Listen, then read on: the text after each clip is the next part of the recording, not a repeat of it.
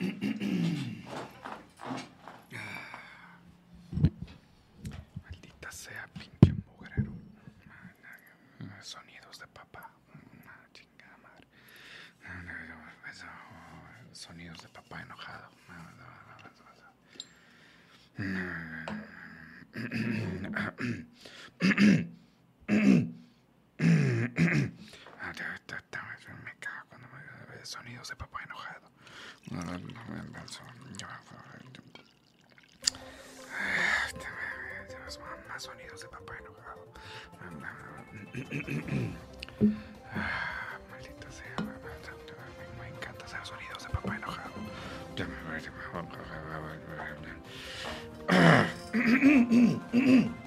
Unique New York. Unique New York.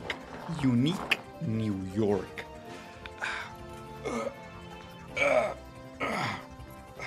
Listo. And here we go. ¿Cómo están? No los había visto ahí conectados, perdiendo su tiempo en un martes en la mañana, esperando un live de un brasileño blanco, privilegiado, lleno de sesgos cognitivos, un sofista cualquiera que ve las noticias el martes en la mañana y comparte sus opiniones. ¿Qué están haciendo aquí, güey? Chinga. En verdad no tiene nada que hacer. Voy a tratar de voltear más hacia aquella dirección. Porque en esta dirección se ve que tengo un cuerno que me está saliendo. Al fin mi, mi pacto con Cthulhu este, está rindiendo frutos. Creo que estoy en transición a, a ser absorbido por alguna entidad eh, todopoderosa, cósmica, que va a transformar mi cuerpo en Munra, el inmortal. Espero que todo sea cierto. Capitán Humano, buenos días. Qué gusto verlos por aquí.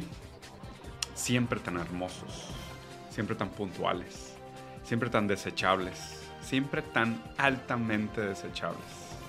¿Qué se siente vivir en un modelo cuya meta no nos compete, cuya meta no nos considera, para el cual nosotros somos una variable más desechable para alcanzar su fin, que es la maximización de la ganancia? Ese es nuestra, nuestro dilema del día de hoy. Y vivimos en un momento histórico muy interesante, porque...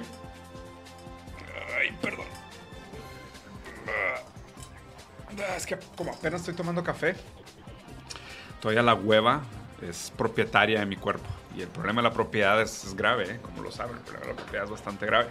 Este... Eh, vivimos en un momento muy raro, les, les, iba a decir, ¿no? Justo estaba escuchando una reflexión sobre esto en la mañana, me parece interesante compartirla con ustedes. Ah, me tomaré con calma mi café, su tiempo, mi tiempo.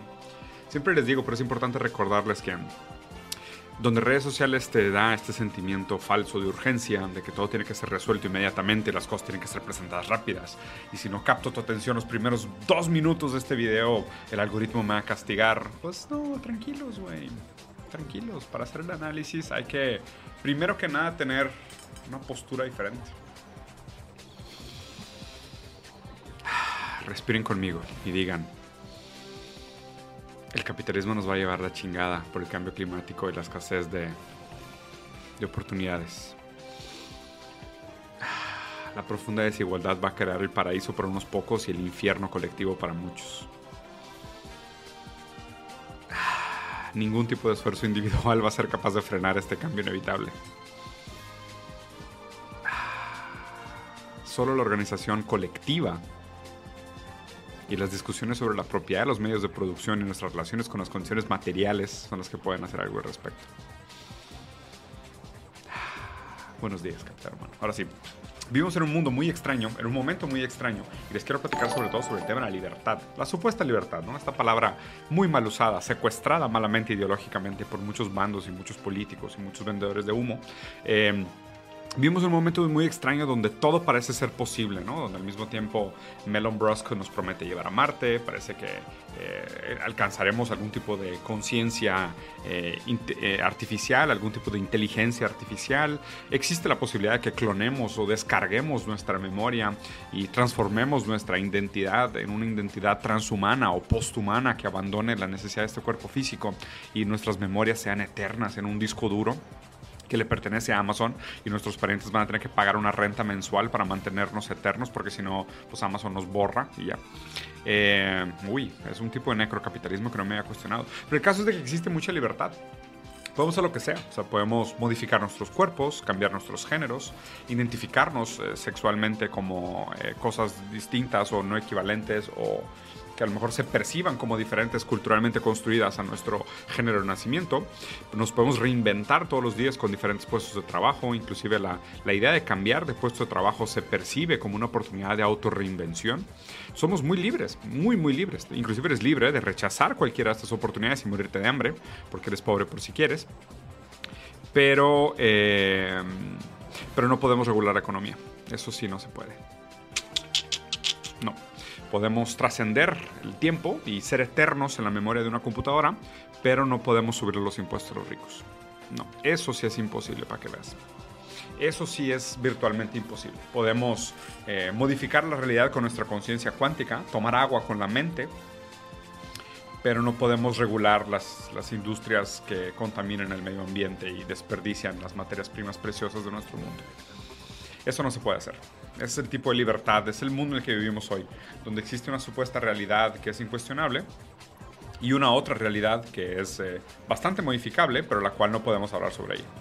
Una realidad que se nos oculta, un real lacaniano más allá de lo simbólico, ¿no? donde todo lo que hacemos está en el campo de lo simbólico y lo imaginario, mientras lo real sigue operando. Así que hablemos un poquito de lo real que está sucediendo. Bueno, tratemos de hablar de lo real que está sucediendo. Primero que nada, estoy bastante asustado porque creo que en Brasil va a haber un golpe de Estado todo indica que este imbécil mal perdedor eh, está haciendo todo para organizar y orquestar un golpe de Estado en Brasil, otro golpe de Estado en Brasil. Digo, gracias a Estados Unidos por los últimos 76 golpes de Estado en Latinoamérica. Mm. Estaría con madre que cuando hubiera un régimen militar en Latinoamérica, como el de Pinochet o el de tantos otros, viniera de que sponsored by America. Sí, este golpe de estado ha sido patrocinado por Estados Unidos. Ahora tus plátanos van a ser más baratos, pero no vas a tener dinero. Ajá, velo por el lado bueno, nosotros estamos volviéndonos más ricos.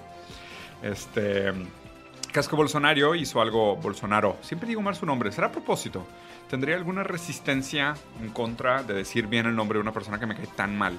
Seguramente sí, así que voy a continuar diciéndole Bolsonaro. Si les molesta, go fuck yourself bonito, bonito martes, Capitán Humano. El caso es que este güey eh, está... Hace, hace, hace, unos días hizo una declaración que es la que probablemente es la más asustadora de todas, donde ya venía hace rato diciendo que no, no, iba a reconocer el resultado de las elecciones. Digo, y esto se está volviendo como discurso común entre los populistas latinoamericanos y en general a nivel global, ¿no? Como que la confianza en democracia está bastante erosionada. Pero Bolsonaro se aventó el comentario de yo no voy a reconocer el resultado de las elecciones porque nuestras urnas electrónicas no son confiables. Digo, aquí hay un pequeño detalle. Él ganó las elecciones pasadas y él mismo dijo que hubo fraude en las elecciones pasadas. Entonces, digo, número uno, es un imbécil. Número dos, definitivamente es un mentiroso. Número tres, que es el más peligroso de todos, es un militar golpista.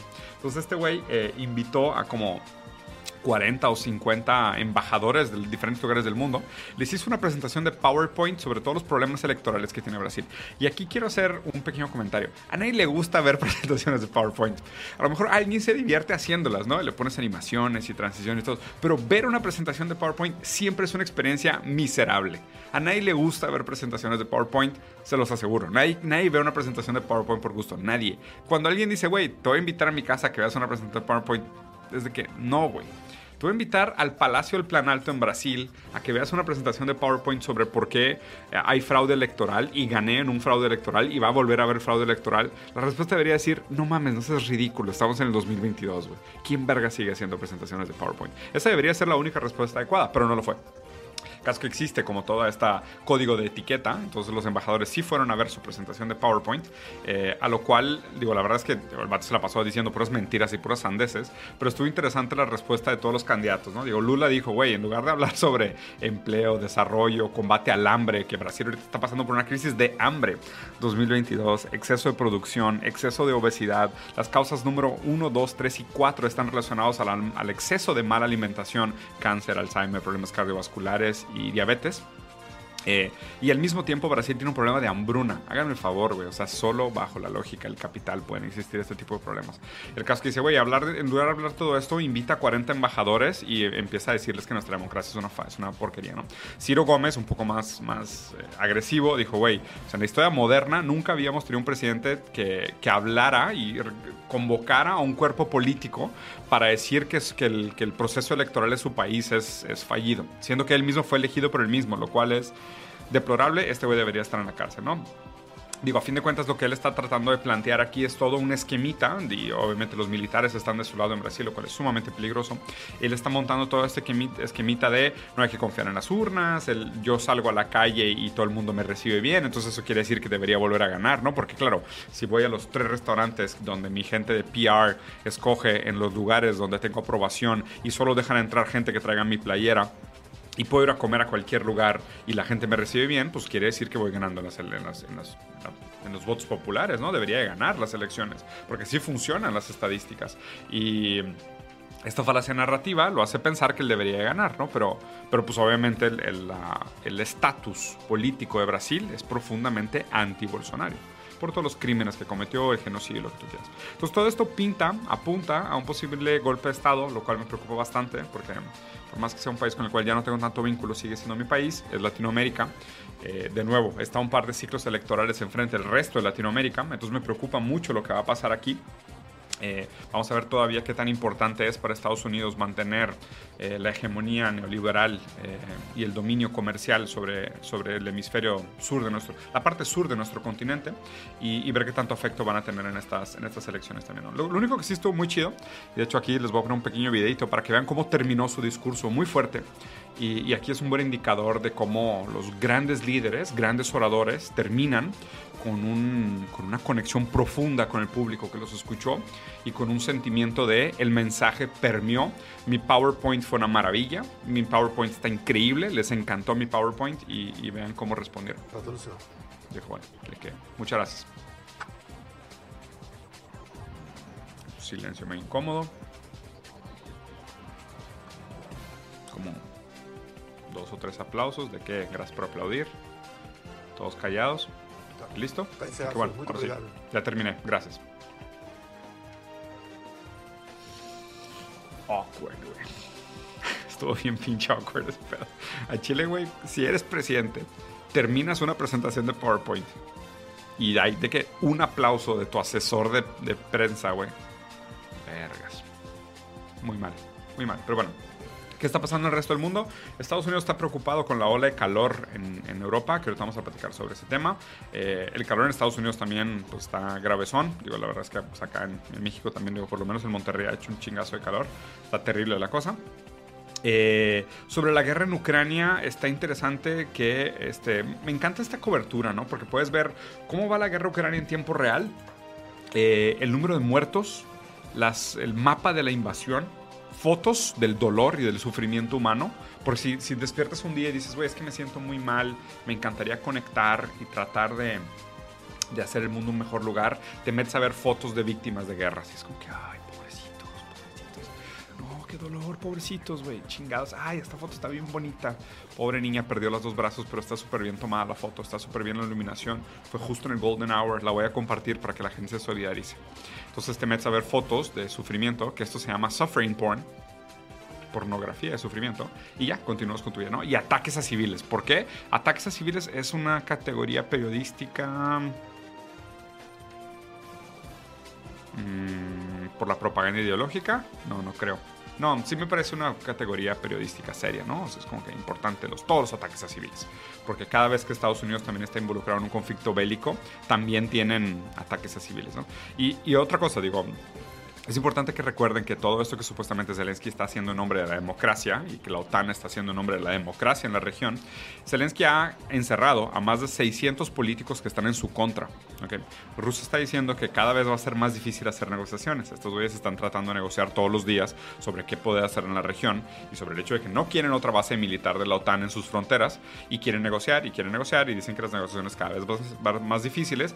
Putin hizo una declaración bélica que me pareció tétrica diciendo que para ellos la guerra todavía no empieza, que ellos realmente no han eh, desplegado su poder bélico, lo cual viniendo de Rusia me daría bastante miedo, eh, y que las cosas deberían de tomarse en otro sentido, ¿no? Pero pues aquí obviamente, pues digo, ¿a quién le importa Ucrania? O sea, en el sentido de... Rusia, pues digo, parcialmente, a Estados Unidos definitivamente no le interesa, a Inglaterra no le interesa, hay otros intereses intermedios, ¿no? O sea, la, pobre la gente de Ucrania que está atrapada en medio de este conflicto geopolítico que, que no les competiría. Eh, por otro lado, viendo los vestigios del impacto de Estados Unidos en el mundo, hay un campo de refugiados de hijos de ex guerreros de ISIS creciendo. What will they become? ¿Qué serán en el futuro? Hmm. Pregunto qué pasará si Estados Unidos llega, mete mano, desarrolla grupos paramilitares en el Oriente Medio y después deja pasar el tiempo. Hmm. Hmm. ¿Qué nos ha dicho la historia que, que podría provocar esto? El 11 de septiembre. El 11 de septiembre, a grandes rasgos, fue provocado por propio Estados Unidos, que Estados Unidos, al desarrollar grupos mercenarios paramilitares para oponerse al desarrollo del socialismo en Oriente Medio, eh, les dio armas, los entrenó, los, al principio eran freedom fighters que estaban en contra de los socialistas en el territorio, eh, y después que tomaron el poder se radicalizaron eh, en contra de Estados Unidos, fueron y les chocaron aviones en las torres y hicieron atentados y bombas y demás. Entonces, ¿qué va a pasar con todos estos hijos de ISIS que están ahora creciendo en estos campos de refugiados? Van a odiar a Estados Unidos, mucho, pero muchísimo, porque sus condiciones están completamente determinadas por la intervención de Estados Unidos en la región hablando de Estados Unidos, no podemos hablar de Estados Unidos sin hablar de balaceras, ¿no? O sea, no podemos hablar de Estados Unidos sin que alguien se haya metido con un rifle que compró en el Oxxo o en Walmart, perdón, nada contra Oxxo. O sea, nada, no, sí, muchas cosas también. Pero nada, o sea, no, no, no se puede hablar de Estados Unidos sin hablar de alguien entró con un rifle a un lugar público a balasear gente, pero porque, pues, digo, es Estados Unidos. Lo cual aquí el hecho de que haya usado un rifle no tiene nada que ver absolutamente nada que ver. Si él no hubiera tenido un rifle, hubiera matado a tres personas a cucharadas. O sea, si hubiera metido con una cuchara y hubiera matado a tres personas a cucharadas, porque el que tiene ganas de matar, mata. Y no tiene nada que ver el arma que le des. Recuerden, esa es la lógica del NRA, de la derecha reaccionaria y de los debate lords de Twitter. Así que se arreglan, tienen el lentecito así como medio caído. Se arreglan los lentes y dicen, si hubiera querido matar y no hubiera tenido un arma, hubiera encontrado otra manera de matarlos. Claro, dice la persona que no ha tenido relaciones sexuales en décadas y le da asco y huele chistoso y aleja todo círculo social al cual se acerca. Eh, en esa lógica irrefutable, pues por lo menos si hubiera tratado de matar a tres personas a, cucharadas, hubiera sido un gran video viral. Porque matar a una persona a cucharadas creo que toma bastante tiempo. Entonces hubiera sido un video como de dos horas de no, no se vayan, siguen ustedes dos. Ahorita los voy a agarrar a cucharazos. Este, se va a poner bueno esto, ¿no? Entonces, bueno, no es culpa de las armas, recuerden. El que quiere matar, mata con lo que sea. Eh, esta noticia está bloqueada, pero es la que ya platiqué. De qué va a pasar con los, con los niños de ISIS que están creciendo. Van a odiar a Estados Unidos. Esto suena súper peligroso también. Eh, la intervención de Estados Unidos en Taiwán. Esto no puede acabar bien. O sea, no hay manera de que esto acabe bien. Eh, Estados Unidos ejerciendo su papel autoasignado de policía global. Solo puede acabar mal. Ya va mal y probablemente va a acabar aún peor pero recuerden esta noticia, la visita de Nancy Pelosi que está programada para agosto a Taiwán va a ser un gran pedo. O sea, nada más se los aviso para que tengan ahorita. Es... Eh, creo que hay como 400 bases militares alrededor del territorio chino eh, en Estados Unidos tratando de ejercer algún tipo de presión geopolítica. Taiwán es un lugar muy complejo que merece un análisis muy profundo y es una maraña de tema. Pero el hecho de que Estados Unidos vaya, eso de cuenta como darle una patada voladora de la WWF a un avispero. O sea, esto va a acabar muy mal, sobre todo para como ya están las cosas ahorita. Eso probablemente solo acelera la relación eh, geopolítica que existe entre China y Rusia y la creación de un bloque antagónico completamente a Estados Unidos. O sea, no, entiendo estos momentos de, güey, ya te la están metiendo, güey. O sea, tienes inflación de 9.1%. O sea, te estás gastándote una fortuna en la guerra de Ucrania y ahora te vas a meter en pedos en Taiwán. Es como que, ¿qué están haciendo, güey? O sea, van a tener que imprimir dinero otra vez. O sea, no hay manera de que Estados Unidos tenga todo el poder financiero para, para pelear en todos estos frentes al mismo tiempo y con, y con oponentes que tengan tanta lana como Rusia y China. Eh, en RT, que me encanta porque siempre parece como película de Michael Bay, pero dirigida por un mal director de otro lugar. Este, Boris Johnson dice que Brexit está vinculado por el Estado profundo, el Deep State.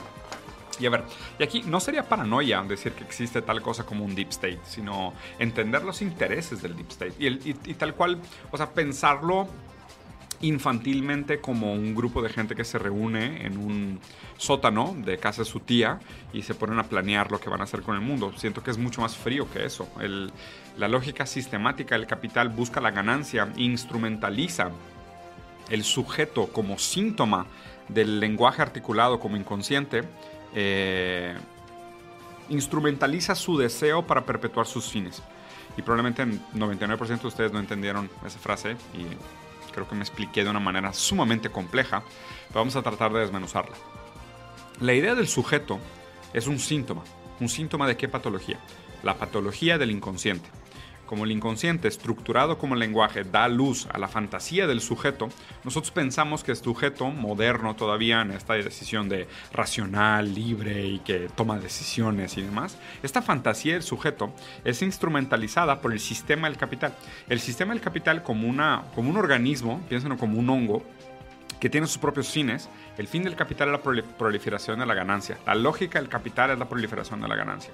La lógica del capital actúa a través de nosotros eh, en esta relación entre el aparato ideológico y la fantasía del sujeto y y de alguna manera avanza los intereses del capital, que es la proliferación de la ganancia. Entonces, es como si el capital actuara a través de nosotros para manifestar sus intenciones de la proliferación de la ganancia. Entonces, el, el hecho de que exista tal cosa como un deep state no me parece tanto el resultado de unos líderes maquiavélicos juntándose en un basement, sino más bien es el resultado sistemático, no intencional, de la lógica del capital aplicada sobre la fantasía del sujeto espero les haya gustado. Es que siento que hay algunos análisis que no debería hacer en público porque sí los asusto, güey. Se me hace que te han de decir, este vato está pinche loco, güey, que chingados tomó y la verga. Y, a veces también me da hueva como que explicar toda la teoría de base que está por detrás. Ya como que antes tenía esta fantasía de, sí, cada video es el primer video de alguien. Entonces déjame explico con peras y manzanas cada una de estas historias. Como que Ay, güey, esta tesis me tomó años de lectura llegar a ellas, güey. Déjamelo desmenuzo en un video de 5 minutos en YouTube. Es de que no, gracias, güey. Ahí está la frase, ahí está la idea. Si les gustó, ojalá les interese investigar, investiguen y ven y díganme si, si, estoy, si estoy idiota si tengo razón. O hagan ustedes sus propias teorías. Por otro lado, eh, la crisis climática se vuelve un problema también consecuencia del capital y de la proliferación del capital. Y de nuevo, la lógica del capital como la persecución infinita de la ganancia a costa de todas las otras variables. Capital natural, capital financiero, capital intelectual y capital humano. Nosotros, el capital, eh, las variables del capital, el capital humano, el capital natural, somos variables dentro de una lógica que busca la proliferación de la ganancia. Entonces, en ese sentido, nosotros somos desechables, igual que el medio ambiente es desechable. Y de hecho, las muertes provocadas por el capital natural desechable, eh, pues hace que, nosotros acabemos siendo más desechables. ¿no? Entonces el capital natural es desechable en búsqueda de la ganancia porque producimos más de lo que necesitamos y producimos más de lo que consumimos, es un hecho. Eh, y eso también provoca una, un detrimento en las condiciones materiales de vivienda de las personas, lo cual provoca también muertes innecesarias, indeseadas, pero al final indiferentes para la lógica del capital. Es que esto, o sea, creo que esto es la, la conclusión importante de esta lógica. La lógica del capital no tiene moral, porque no, o sea, la idea de moral es un juicio humano y la lógica del sistema capital no es humana, es una lógica sistémica. La lógica sistémica no tiene necesidad de tener un criterio moral. O sea, nosotros, la, fantasía del sujeto, sí tiene una necesidad de un criterio moral porque nos interesa nuestro bienestar. Tenemos algún sentido a lo mejor de, de autopreservación o de longevidad o de, de, empatía o de felicidad o un sesgo de placer o lo que tú quieras. Pero para nosotros sí nos interesa el criterio moral. Para la lógica del capital no es importante. No es importante todo eso está como pintado ideológicamente como si lo fuera, pero no lo es. O sea, nunca va a ser importante la moral dentro del capital. Nunca. No, o sea, no, no, no empata dentro de su lógica. Dentro de la lógica del sistema del capital, la única variable importante es la proliferación de la ganancia. Entonces, pues mientras más se dé el desarrollo del capital y mientras más eh, nosotros con nuestra relación con el capital vayamos eh, cambiando su dinámica para la proliferación de la ganancia, eh, la manera en cómo se relaciona con las otras variables va a ir cambiando. Hoy la relación que tiene con las variables naturales es la del desperdicio, que es, es preferible buscar métodos eh, ilegítimos e irresponsables de extraer plusvalía de la naturaleza con tal de continuar generando ganancia. Entonces se provocan todas estas catástrofes climáticas. Entre ellas, que tengamos uno de los, de los veranos más calientes de la historia en Inglaterra, que la gente esté muriendo, que tengan temperaturas de 40 grados, este, golpes de calor, peligroso para los ancianos, que de nuevo no, no producen, no generan, entonces realmente no es tan importante, ¿no? Entonces, ¿qué importa que se mueran los viejitos? Son un gasto para el Estado. Suena terrible, pero es la lógica del capital. ¿qué importa que se mueran los viejitos? Porque a fin de cuentas son un gasto para el Estado. Hermosa lógica del capital. Eh, ¿Qué más? Aquí pues un promedio de las temperaturas. Francia ahora sí ya está preparado, entonces de cuenta le dan manguerazos a los, a los turistas y a los visitantes que todos huelen increíble. Eh, y para que estén un poquito más frescos, ya se vienen preparando. A fin de cuentas como que, pues, ¿qué, podríamos hacer para, para eh, este impacto ambiental, no? tal vez consumir un poco menos, tener una economía decreciente en lugar de creciente, eh, buscar limitar nuestro impacto sobre el medio ambiente, ver realmente cuáles son los países que más contaminan el impacto que tienen sobre el medio ambiente y castigarlos o prohibirlos o regularlos de alguna manera, pero no, eh, eso está fuera de la libertad. La libertad es otra cosa. Libertad es, te puedes, puedes estar desnudo en público, podemos llegar a eso a lo mejor pero regular el capital, no, eso sí no es, para, para eso no somos libres. Somos libres para todo lo demás, menos para cambiar aquellas condiciones reales y materiales que permiten la proliferación del capital. Esa es la definición de libertad que tenemos hoy. Eres libre para todo, menos para subirle los impuestos a los ricos, eh, planear la economía, eh, limitar, el, limitar el desarrollo innecesario, superfluo, banal, eh, el consumismo. Todo, para todo eso no somos libres. Para todo lo demás sí somos bastante libres, pero para eso no. Muy bien, capital humano. Voy a contestar un par de preguntas que aparte me siento mal, que muchas veces ustedes hacen donaciones y ponen comentarios en el chat y yo ni los pelo, güey. Entonces déjame, voy a regresar tantito en el chat y voy a ver qué hay de comentarios en los cuadritos azules. Acá hay uno de Aldair Cerón. ¿Qué vale más? ¿Un buen amor o mil costales de oro? Pues el sentido de valor, o sea, si estás usando la palabra de valor, ¿qué vale más? Pues si te tienes que atribuir un valor, si, si, el amor lo cuantificaras como valor, me parece que no es amor. Entonces, bajo tu propia lógica y la manera como está estructurada tu pregunta, primero, debes de ser un pésimo amante. Eh, y segundo, eh, bajo tu propia lógica, yo creo que para ti valdría más los mil costales de oro. Porque lo cuantificaste todo, ¿no? Y me parece que el amor no es cuantificable en ese sentido, compa. El amor tiende a escapar esa lógica eh, material, mm, cuantificativa de las cosas. Entonces, muy rara tu pregunta. Eh, Alberto Caro, te veré el sábado en Talentland, viejo sabroso. Supongo. Eh, déjame recordar tu cara para que la foto sea así con sana distancia y no tengas acceso a mis nalgas ni a ninguna de mis partes cárnicas porque Estuvo medio chistoso el comentario de viejo sabroso. Pero sí, el viernes voy a dar una conferencia en Guadalajara, en Talentland, y el sábado en la mañana voy a estar haciendo un meet and greet para conocer a la banda en Guadalajara. Menos a este vato, que por lo visto tiene intenciones carnales hacia mi ser. Entonces, saludos, camarada. Eh, Julián Rojas, Capital Humano, saludos desde Madrid. ¿Cuándo viene? Julián, saludos. Voy a Madrid en dos semanas, si no me equivoco. Creo que la primera semana de agosto voy a estar en Madrid. Voy a Madrid, Barcelona, París. Luego de ahí me voy a Edimburgo. Creo, no, Edimburgo no me lo tomé. Eh, la capital de Dinamarca. La capital de Dinamarca. Luego de ahí se me hace que voy a Jordania, Palestina, Ghana. Y luego de ahí voy a Groenlandia, Islandia y luego a Tailandia. No me acuerdo exactamente el orden, pero más o menos así es la, rutina que voy a tener acá. Adrián Chapeado Carvajal, saludos, gracias por la donación. ¿Quién más acá hay otra?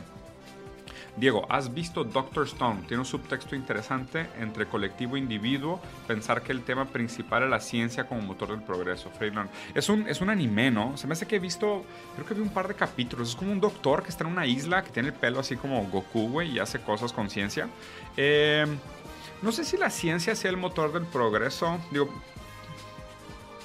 podrías determinar que sí, yo soy más materialista histórico y materialista dialéctico en el sentido de la historia de la humanidad. O sea, tampoco creo que la historia se reduzca a la, a la, dinámica de clases, pero sí me parece que la historia se debe juzgar desde nuestras relaciones con el mundo material y nuestra capacidad de ejecutar nuestra vida. O sea, la manera en cómo nosotros nos relacionamos con el mundo y somos capaces de crear nuestras condiciones de vida. Copenhagen, así es, gracias. Y cómo nosotros somos capaces o no de crear las condiciones necesarias para la vida es lo que determina la historia. Entonces, eh, la tecnología sí me parece una parte fundamental de ese progreso, porque la tecnología de alguna manera cambia nuestra relación con el mundo, con el mundo material. Eh, sí, sí tiene algo de sentido. No he visto la serie, ya, me han dicho que está interesante.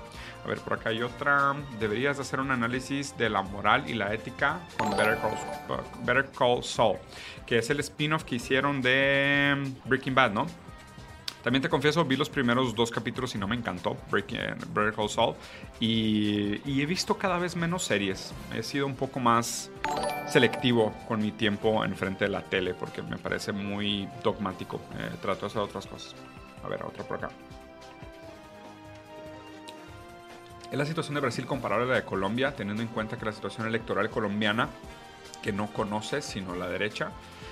No sé, eh, me parece que hay muchas peculiaridades que no necesariamente son iguales. Lo que sí me parece que es un común denominador en América, por lo menos en América Latina, es la falta de confianza en el proceso electoral, el constante amenaza de fraude, constante amenaza de golpes de Estado, una memoria histórica de lo vulnerable que es nuestra democracia, lo débil que es nuestra democracia, lo fallida que es nuestra democracia. Eso sí me parecen valores en común, pero más allá de hecho... Em, de eso, eh, no sé, me parece que el proceso electoral colombiano sí es diferente, por lo menos en este ciclo electoral, bastante diferente al proceso eh, brasileño.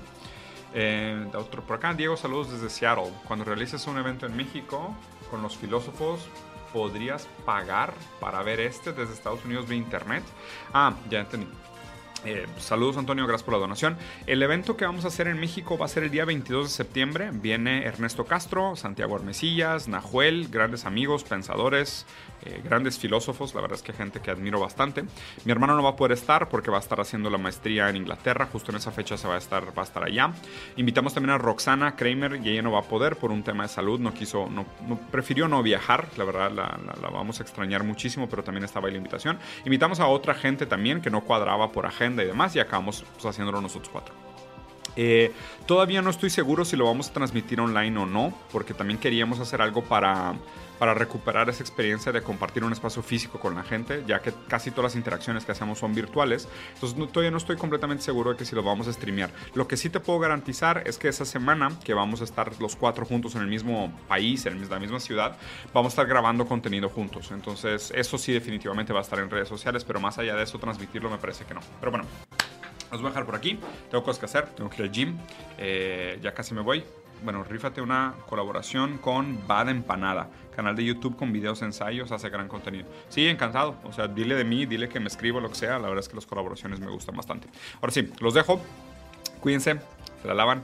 Acuérdense de que las acciones individuales tienen un límite muy, muy chiquito en lo que pueden hacer en el mundo. Necesitamos acciones colectivas. Necesitamos organizarnos, necesitamos platicar, necesitamos organizarnos, necesitamos radicalizarnos en muchos sentidos. Entonces, capital humano, antes de que seamos completamente desechables, aún tenemos algo de injerencia sobre el mundo, usémoslas. Cuídense.